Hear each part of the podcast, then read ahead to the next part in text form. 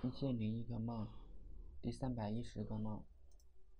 学生宿舍做饭的梦。有天我在宿舍用电饼铛做煎饼，我准备的材料有很多，锅都放不下了，所以我把锅装得满满的，热气腾腾，感觉很好玩。后来我发现，掉在席子上的煎饼也熟了，太不可思议了，还能隔着席子加热。有个同学看了想吃，我给了他一个，他吃完赞不绝口。也不知是真的好吃还是随口说说。老婆一直觉得我不会做饭。后来放假了，我们都准备回家。